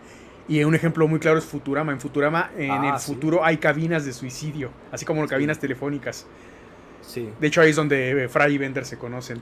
Sí, sí, sí es cierto. Vean Futurama, es una serie hermosa. Es buenísima. De hecho, hay otra serie que te pone en escenario así en un capítulo, que no es una sola vez. Este escenario se repite varias veces a lo largo de sus temporadas. Los 100, de 100.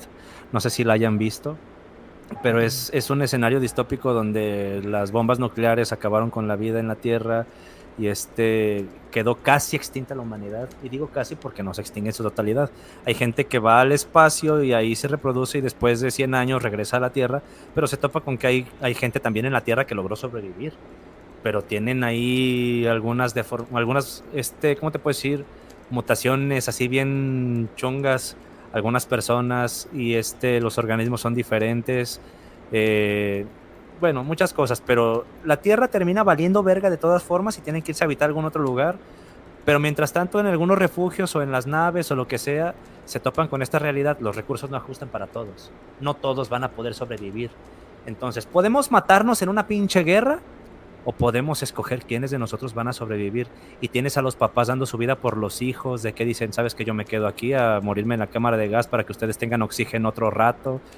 Y ahí tienes grupos de personas que van voluntariamente a morir. Pero te digo, aunque suene distópico, hay ciertas cosas que, creo que se, podían, se podrían acomodar en una realidad, yo no sé si distante o cercana, pero finalmente sí veo plausible que pueda suceder algo así. No sé, no sé. Igual estoy equivocado. No, la distopía, además, en, tanto en la ficción eh, como en la ciencia ficción, porque sí hay diferencia, eh, siempre va como que a aparecer de pronto que es el camino más lógico, después de que había un futuro en el cual se soñaba, más o menos por los años 30, los años 40, este futuro tipo los supersónicos, ¿no? Un futuro bonito, un futuro sin guerras, un futuro limpio, con la tecnología al servicio de la humanidad. Y poco a poco se ha visto que más bien lo que parece ser más real es la distopía, ¿no? Terminator, cosas así creo que Evangelion, brother. Sí, también, sí, sí. Oye, la tecnología que decían que íbamos a tener para 2010 o no sé qué, año es Evangelion, ya no me acuerdo, pero sí. En Volver al Futuro se decía que 2015 estaban las, las ah, patinetas voladoras, los autos ¿Dónde está mi patineta voladora? Yo quiero una. Sin embargo, en estos últimos tiempos lo que más ha crecido ha sido la, la, la, el la cantidad el número de creyentes de, de, tierra, plana, güey, en energías, güey, y esas mamadas, güey. Qué bonito sería. Mira, muestra otra vez el, el DeLorean. Sí. O sea, qué bonito Un sería 2015 tener. donde hubiéramos tenido autos volando. o sea, en vez de tener, tener eso, tener eso a nuestro alcance, lo que tenemos es un, chingo de gente, un chingo redes sociales donde la gente habla de energías y de tierra plana y cosas oye, así. Oye, de verdad, y tenemos que hablar de esto en otro, en otro episodio porque me, me, hice un perfil en TikTok de, que se llama El Escéptico ah, Gamer, donde estoy haciendo, bueno, no estoy haciendo los lives ahí porque todavía no tengo mil seguidores, así que síganme por allá. El detalle es que por, lo pronto los estoy haciendo en, en Alan de la Garza. El punto es, fíjense, en esa nueva cuenta del Escéptico Gamer, como que el algoritmo de, de alguna forma trata de mostrarte cierto contenido. Entonces me empezó a mostrar mucho contenido de gente que cree en conspiraciones. Güey, ah, ah claro. Hay, no, es que de verdad no se imaginan la cantidad de estupideces que me, que me he encontrado, pero cosas que, cosas que dices, güey, nunca se me habría ocurrido tanta, tanta diarrea mental en, en, o sea, es que es demasiado, güey, demasiado de verdad, les, vamos a hacer, voy a hacer una, voy a, hacer una recopilación de, de, videos de ese tipo. Se los voy a mostrar y además vamos a hacer un video, un, un, episodio hablando de eso para que vean cómo de verdad yo siento que el ser humano ah, eh, llegó a un punto en el que llegó a como que a su cúspide y empezó a involucionar bien cabrón. De verdad, güey, de verdad, no mames. ¿Qué, ¿Qué ibas a decir, perdón, Julián? ¿Qué, iba a decir? Ah, que precisamente la semana pasada eh, me sucedió que cuando estaba investigando sobre Herbalife, me empezó, el ah, algoritmo se dio cuenta y me empezaron a ah, mandar un montón de pendejadas en, en Instagram, anuncios de trading para ser tu propio jefe, gana dinero con una sencilla aplicación viendo videos, sobre todo eh, muchos anuncios de gana dinero de forma fácil y anuncios de güeyes así supuestamente supermillonarios con autos de lujo en albercas diciendo, gané todo esto en una aplicación trabajando tres horas al día, y así de, no, no, no seas como, eso no pasa, pero porque estaba buscando cosas de Herbalife fue que me apareció, o sea, el algoritmo está diseñado para encontrar ciertas vulnerabilidades en la secuencia del de SEO, eh, la búsqueda, la optimización de tu buscador. Entonces, tú le das acceso al tener redes sociales a esa información a las empresas como Facebook, por ejemplo. Si yo, y se los digo de una forma muy técnica, pero eh, las búsquedas que yo haga en Google a través de la optimización de, la búsqueda van a afectar lo que nos aparezca en las redes sociales porque les dimos el permiso al abrirla. Entonces, Em, no es como decirles tengan cuidado con lo que buscan, pero estén conscientes de que lo que están buscando lo puede ver toda, todo Facebook es dueño de Instagram y de, WhatsApp, por ejemplo, en general. O sea, realmente todo lo que busca. Y no crean que el modo el modo incógnito funciona para eso, ¿eh? No, no. Es nada más para no mostrar la historialía. Ajá, exactamente, sí. Literalmente. Sí. Ese es el ni nivel. Oigan. Dale, dale. ¿Han visto a la viejita que baila? Eh, Ay, no sé exactamente cuál, la que es como una leyenda urbana que después sale con un cuchillo a tratar de matar o... Ah, Güey, yo no la había visto. Sí, había visto, había visto eso porque una morra me la mandó hace unos días. Y este... ¿Pero si es esa la del cuchillo? Sí, la, la, viejita que sale ahí como moviendo el culo, es que lo compartí mal. Déjame, déjame. Pero luego este, se voltea con un cuchillo, ¿no? Como para atacar. Ajá.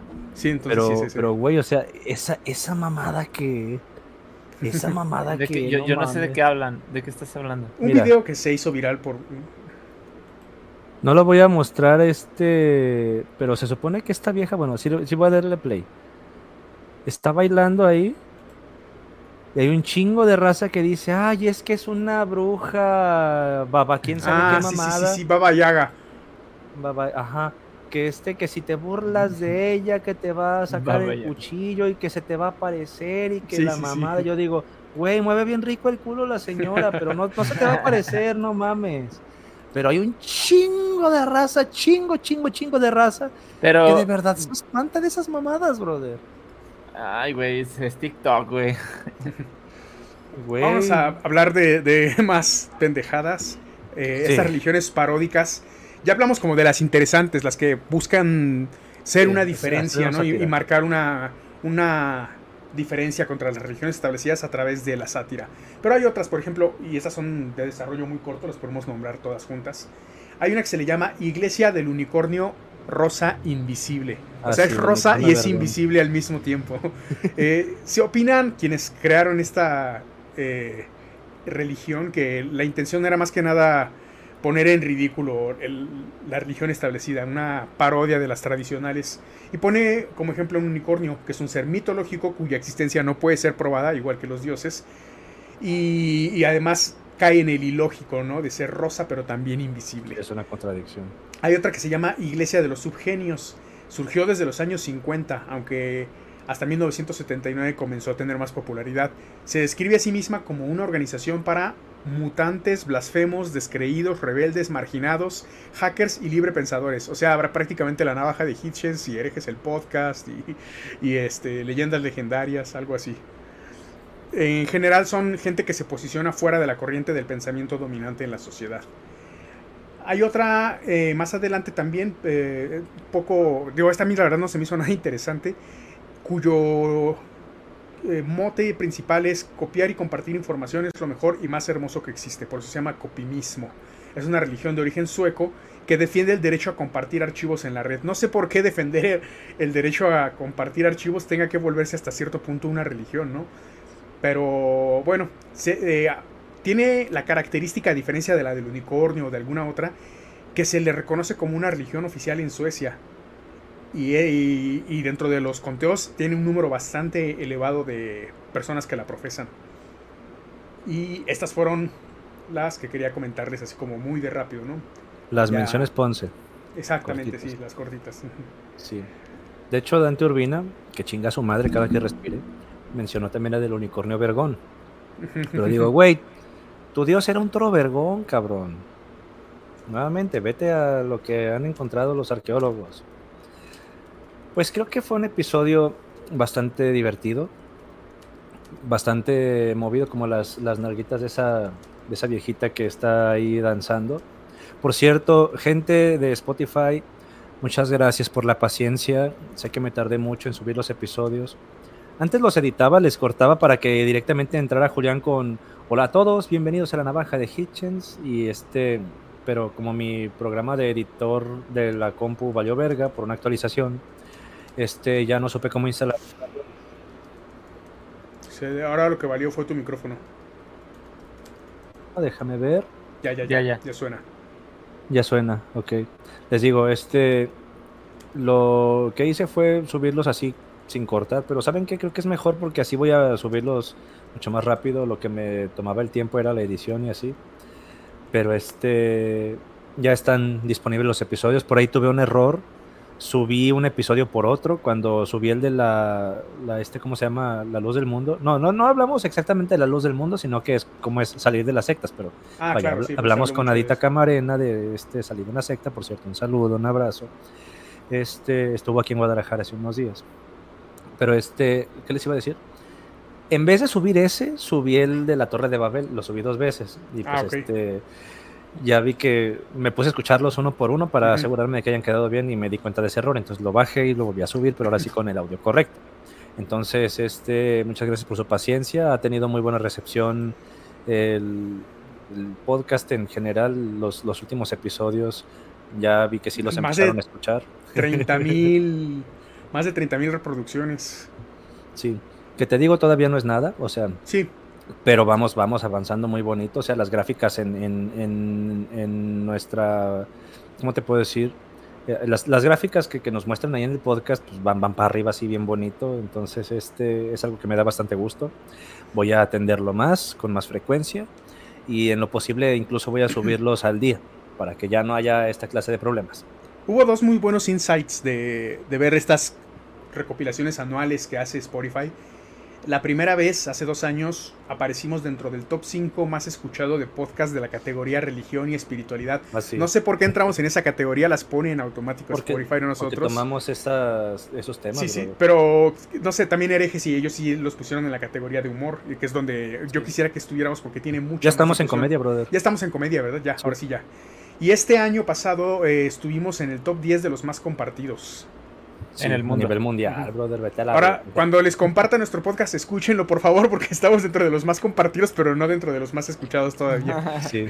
Pero eso es bueno, o sea, el- Lo para mí el más que- gente va a para mí el que el que las poquitas por decirlo así las personas las poquitas personas que nos comparten o las poquitas muchas personas que nos comparten es porque de verdad quieren que los demás lo escuchen entonces Sí, gracias sí. por eso Muchas y gracias, obviamente claro. pues quédense para quédense para, para escuchar más porque tenemos muchos temas de conversación tenemos muchos temas que los cuales les queremos mostrar obviamente yo creo que nuestro fuerte es Spotify hacemos los, los lives en ti- en- aquí en YouTube y todo eso pero nuestro fuerte es Spotify así que síganos en Spotify. La, Sí. este, siempre, siempre está, bueno, tratamos de tener los, bueno, nuestro compañero aquí, Armando Skitrowski, Mm. trata de tener los, los, los videos aquí, los audios de, de- de los podcasts al día. Y es donde, donde pues nos estamos un poquito mejor representados. Entonces, también síganos en nuestro YouTube, síganos en nuestro Instagram, que siempre tratamos de tener ahí eh, contenido para ustedes. Y Sí. obviamente en nuestras redes sociales eh, personales. Todos hecho- tenemos como muchas cosas que, que, muchas ideas y muchas cosas que queremos hacer y eso está bien bonito porque, por ejemplo, Julián acaba de empezar un podcast que es bastante bueno, o sea, él, él Sí. habla sobre su pasión sobre, sobre temas geek y de Star Wars, súper, súper genial. Yo estoy empezando a, también a hacer, a hacer contenido sobre mi pasión, que son los videojuegos, el- al- cosas que me gustan como cosas de anime, eh, ese tipo de cosas también. O sea, y, y Armando, pues también ahí hace mucho contenido con artistas. Ya, ya tiene un episodio con Teo González, por ejemplo. Ayer Por cierto, hay, hay un fragmento no que quiero visto. subir. Quiero subir un fragmento, a ver si Teo me acepta la colaboración para que llegue más gente. La cuestión con Teo es que él es muy católico, entonces este, a lo mejor por, por ciertos temas que obviamente le van a incomodar, a lo mejor no quiere compartirlo, a lo mejor sí, pero él, él de muy buena gana fue y hablamos, es un tipazo. Pero mencioné a Julián y quiero subir esa mención a Instagram. Entonces síganos en Instagram. Hay contenido muy bonito y también ahí avi- av- avisamos muchas cosas importantes para el podcast. Es donde podemos tener comunicación. Es donde nos pueden enseñar sus fotos en calzones también. Este, obviamente si son mayores de edad. Porque Si no... quieren, otro punto importante, si quieren que invitemos aquí a alguien al podcast, alguna figura pública, escríbanles, etiquétenlos. eh, Carlos Vallarta, Sí. ustedes escríbanles, etiquétenlos, pídanles que vengan a nuestro podcast y con gusto los tendremos aquí.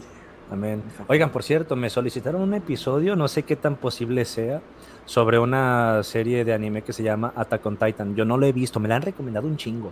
Me la han recomendado y tienen Yo la tengo en la lista. Yo estoy terminando de ver una y terminando de ver esa voy a ver Attack on Titan. Pero Sí. yo les recomiendo vean Yo-Yo, güey. Está bien mamalona, güey. Va. Ivy me, este, ella fue la que me dijo, oye, en la navaja deberían hablar de esto. Entonces dije, ah, dale. Y me lo dijo la semana pasada, entonces hasta apenas ahorita se lo estoy diciendo porque ahorita me acordé. Pero Uno de los estaría chido. Que dice Apolo que sería interesante un episodio hablando específicamente de Armando Alducin. Sí existe, existe, búscalo en nuestro canal en YouTube, sí existe, güey. Ya hablamos Justamente- de, la Lucin, de, tu, de tu compa la Lucin. No, y no, no es un solo episodio, ¿eh? porque a ese señor le hemos dado mucho. Resulta que nuestro primer Patreon, un abrazo Sergio, él se congregaba en la iglesia de Armando Alducin. Entonces, ahí nos contó muchas cosas bien bonitas, pero no descartamos seguir hablando de él. De hecho, ¿saben de quién quiero hablar yo? Este, luego le hacemos un episodio. Hay otro pastor que se llama Miguel Núñez, que él es médico, infectólogo y que él este Pero gana más va- dinero con lo otro. obviamente con, con su Herbalife cristiano. No, pasa, pasa que este, ese güey siempre llega con las credenciales de frente, tipo Filo Palomo.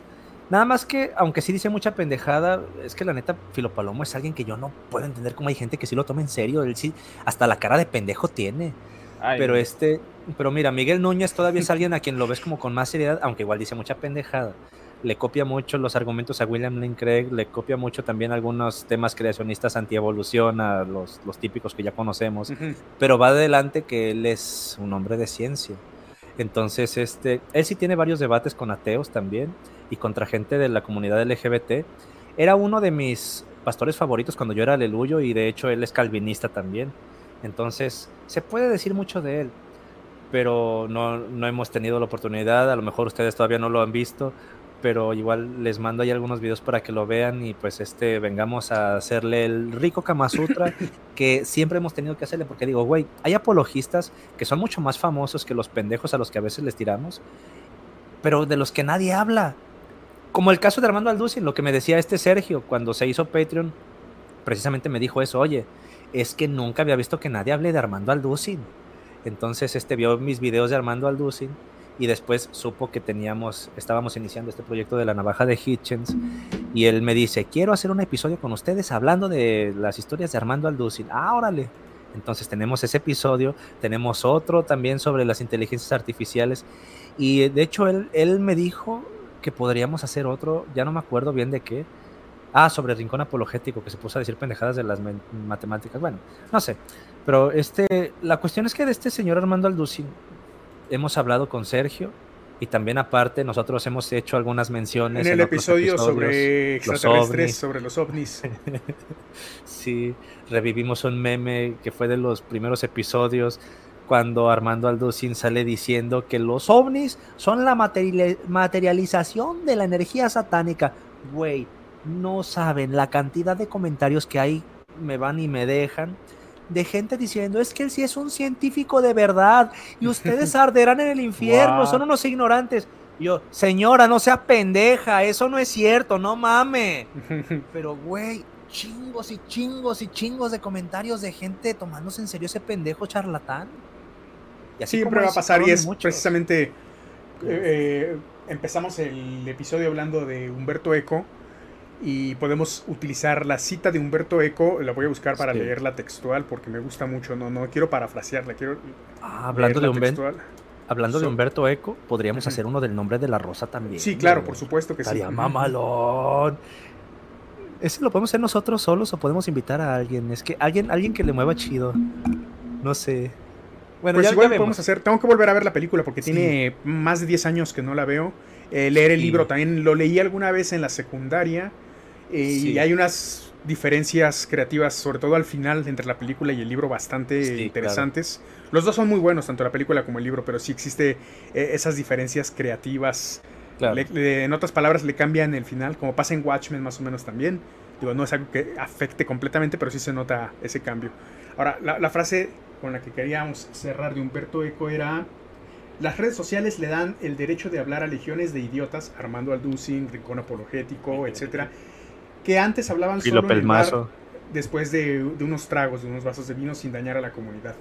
Ellos eran silenciados rápidamente porque nadie los pelaba más allá de donde sonaban y ahora tienen el mismo derecho a hablar que un premio Nobel. Eh, Bueno, eh, Jordan Peterson es premio Nobel, pero ese será tema aparte. Es otro tema. De Sí, hecho, sí, no sí, le hemos hecho episodio a Jordan Peterson tampoco. Tampoco. Y termina la diciendo, tenga clara. es la invasión de los idiotas, es lo que termina diciendo Humberto Eco sobre ese tipo de opinólogos expertos. Sí, lo de Jordan Peterson es, no sé, es, eh, es muy interesante cómo se maneja, cómo maneja su imagen y, y demás. pero sí de pronto caen unas cosas muy lajes, ¿no? Muy lajes. Pues de hecho, Laje básicamente lo que hace es lamerle el escroto a este Jordan Peterson. Y hay otro que se llama.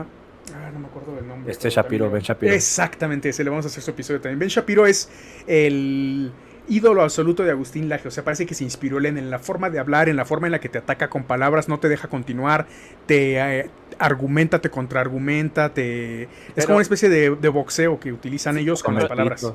Te- voy a decir una cosa, o sea, bueno, Jordan Peterson, bueno, yo, yo a mí no, o sea, yo no lo admiro ni nada, pero, pero es que, pero, pero a diferencia, o sea, yo creo que Jordan Peterson es, es la versión inteligente de, de Sí, güey, definitivamente, o sea, definitivamente. y- o sea, sí tiene un nivel intelectual bastante alto. Tiene Sí. cosas criticables, pero sí se nota que es otro tipo de persona.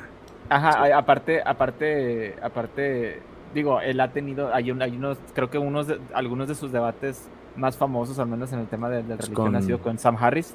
Y tu, tuvo- tío, tuvieron tres, estuvieron en Vancouver y estuvo muy, muy mamalón los tres, de dos horas cada uno, con sus moderadores chingoncísimos.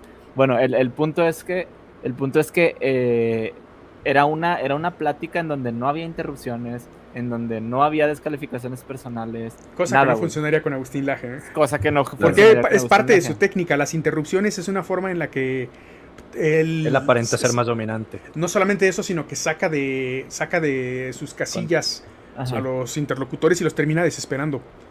Ajá. Y eso funciona con la gente pendeja, fácilmente impresionable. No me refiero a los que discuten con él, me refiero a los que lo ven y a los que lo Los que aplauden. lo admiran sobre Ay, todo. güey. No, cuando, cuando veo a alguien que, que pone en sus estados cosas de Agustín Laje, Sí. digo, güey, te tenían otro concepto, no mames. Bueno, ese fue nuestro episodio de hoy. No sé si quieran cerrar con algo más. Vean porno. No, no se crean. Bueno, sí, Sí, sí, vean, sí, vean, porno, ¿por pues no? este, ya ustedes sabrán. Eh, hagan el amor y no hagan la guerra. Y de hecho, puedes hacer el amor con tu pareja viendo porno. Eh, a veces es bonito. Yo no sé por qué. De hecho, podríamos hacer un episodio del porno, ¿eh? Podríamos, podríamos Los abordarlo de muchas la, sí, formas. sí, claro, el abordaje social. Sí. eh, Va a ser un tema bien polémico, bien polémico, tanto de los conservadores como de las personas este, progresistas, eh, las, sobre todo feministas, vamos a encontrarnos ciertas críticas bastante fuertes, pero yo creo que es algo de lo que se puede sacar como mucho jugo, ¿sabes? O sea, es una discusión bastante interesante. Pero sí, este, incluso hay, hay psicólogos que de repente se pronuncian tanto a favor como en contra de que veas porno. Así sea con tu pareja. De hecho, hay gente que piensa que ver porno con tu pareja es algo impensable, que cómo es posible. Pero pues este, hay gente que pega el grito en el cielo, pero hay gente que lo disfruta, ¿sabes? O sea, es que son, son experiencias ya de, de, de cada persona. Pero sí. Pues, Pues hagan el amor y no la guerra y si van a tomar esta sabia decisión recuerden hacerlo responsablemente, hay que usar preservativo y si, si la meten pues este háganlo, ¿cómo, cómo les puedo decir? Ya se me olvidó qué iba a decir, pero eso, ustedes ya saben. sí. Si la meten, háganlo con, háganlo con cuidado, o sea, con protección. Eso es, eso es lo que quería decir, Armando. Sí. Y lubriquen bien. Y- exactamente. Bueno, entonces eh, esto, es, esto ha sido todo por hoy. Muchísimas gracias por acompañarnos. Acuérdense que eh, estamos haciendo eh, episodios todos los viernes a entre 8 y media, 8.45.